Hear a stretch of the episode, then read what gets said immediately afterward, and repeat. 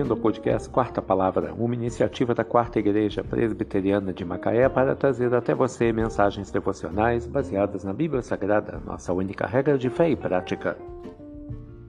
Nesta quinta-feira, 15 de fevereiro de 2024, veiculamos da sexta temporada o episódio 46, quando abordamos o tema A Ele seja a glória, Mensagem devocional de autoria de Charles Haddon Spurgeon, baseada em 2 Pedro 3, versículo 18. A Ele seja a glória, tanto agora como no dia eterno. O céu será repleto de louvores incessantes a Jesus. Eternidade. Seus anos inumeráveis terão a velocidade de seu curso duradouro, mas para sempre e sempre, a Ele seja a glória. Não é ele um sacerdote para sempre, segundo a ordem de Melquisedeque? A ele seja a glória. Não é ele o rei para sempre? Rei dos reis e Senhor da glória. Senhor dos senhores, não é ele o Pai eterno? A ele seja a glória. Tanto agora como no dia eterno.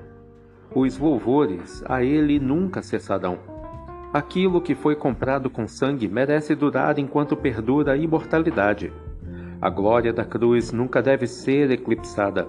O brilho do túmulo e da ressurreição jamais deve ser diminuído. Ah, Jesus, deve ser louvado para sempre. Tanto quanto vive o Espírito imortal, assim perdura o trono do Pai. Para sempre, para sempre sobre ti será a glória. Cristão, você está esperando a hora em que deverá se juntar aos santos lá em cima, atribuindo toda a glória a Jesus, mas você está glorificando-o agora? As palavras do apóstolo são: A ele seja a glória, tanto agora como no dia eterno. Você não fará hoje esta oração?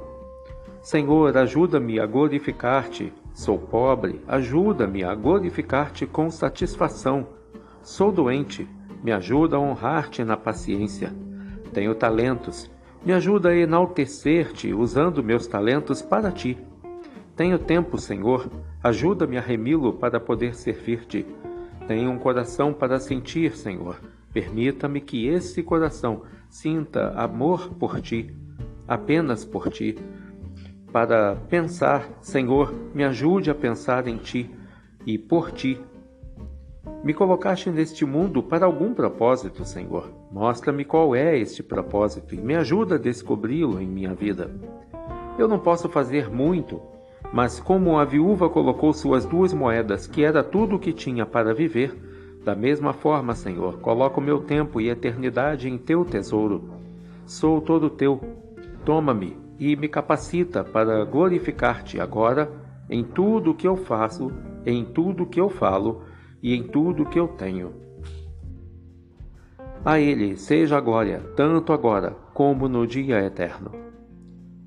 Segunda Epístola de Pedro 3, versículo 18. Que Deus te abençoe.